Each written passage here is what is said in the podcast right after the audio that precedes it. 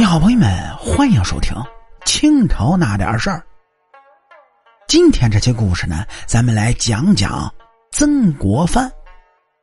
说他为了戒色呢，想了一个笨办法，可现在的人，你即使知道了，也是很难做到的。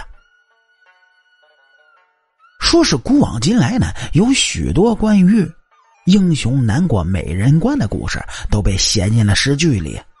还成为了许多人好色的理由。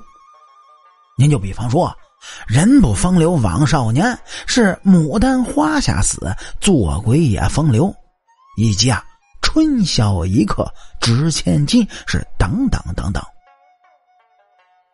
不过，好色始终呢不是什么好事这多少君王就因为纵欲过度而不问国事，更有甚者那是英年早逝。可见种种的事例都说明，好色真的会耽误不少事儿。所以这古人呢，就用“色字头上一把刀”的说法来告诫他人。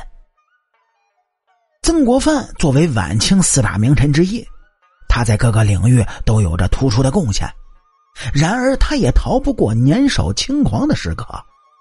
但是为了自己的前途，他狠下心来戒色，并给自己制定了六戒。后来，终成一代圣贤。跟许多血气方刚的年轻人一样，哪怕像曾国藩这样自制力极强的人，他也有好色的一面。自古英雄难过美人关，这是一种定律，也是许多人的必经之路。曾国藩年轻时候的风流韵事，如果要细说起来，好，那几箩筐可能都装不下。他二十三岁那年呢，娶妻欧阳氏，年少轻狂的他们，整日沉沦在床笫之欢当中。就连曾国藩自己都直言说，他一天的时间里有半天，那都是消磨在妻子的身上的。后来他考中了进士，正式进入官场，却被迫的跟妻子分开了。那一年他才三十几岁，正是男人的中兴时期。但此时又与妻子分居，让他难免会觉得有点独守空房的寂寞感。说那时候他时常跟同僚到娱乐场所里玩耍。看到那些漂亮的歌舞伎呢，这心中也涌起了一股激动之情。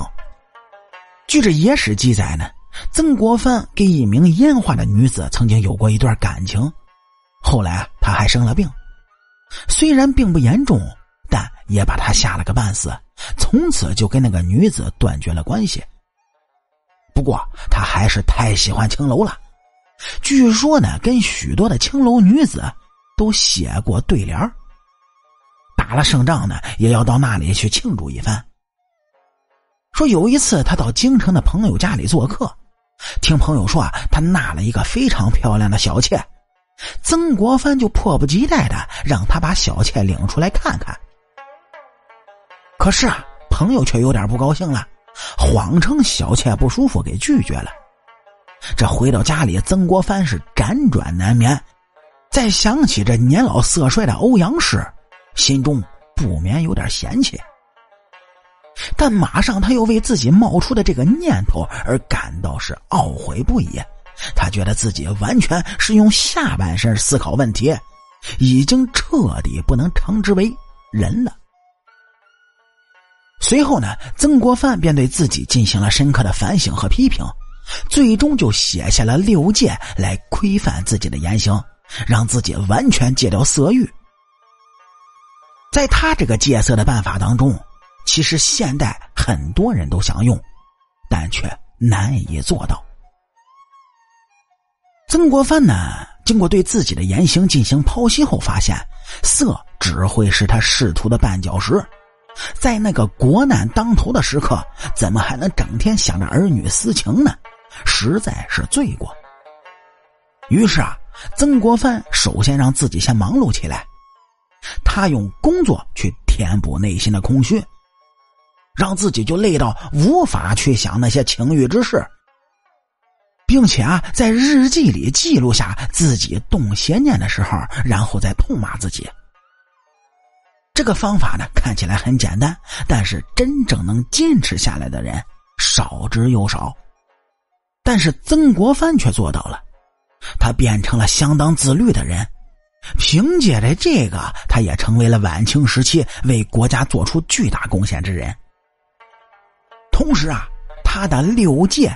也是他为人处事需要遵循的原则。第一件是一直都有利可图的事情不要去做，这世界上没有一劳永逸的事儿，大家都争着去的地方不要去，以免招致祸端。第二件是不要因为别人的缺点而忽视了优点，不要因为小怨恨就忘了别人的大恩情。在人际交往之中，不能片面的去衡量一个人的好坏。第三件是经常说人短处的人，想要隐藏自己的短处；经常夸别人长处的人呢，则是嫉妒别人的长处。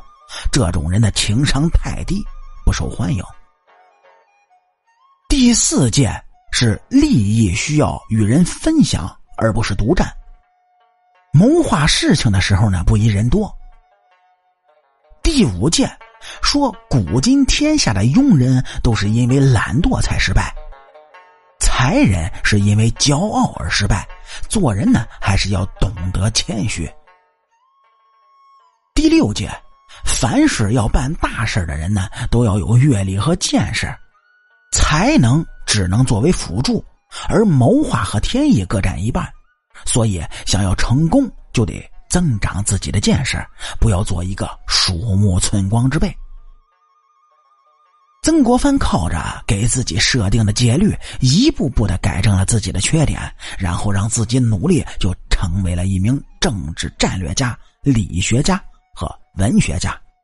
而他很多的言行规矩，到了现在，都有人在模仿。好啦，感谢您各位在收听故事的同时，能够帮主播点赞、评论、转发和订阅。我是您的老朋友三水白头，野闻趣事，下期更精彩。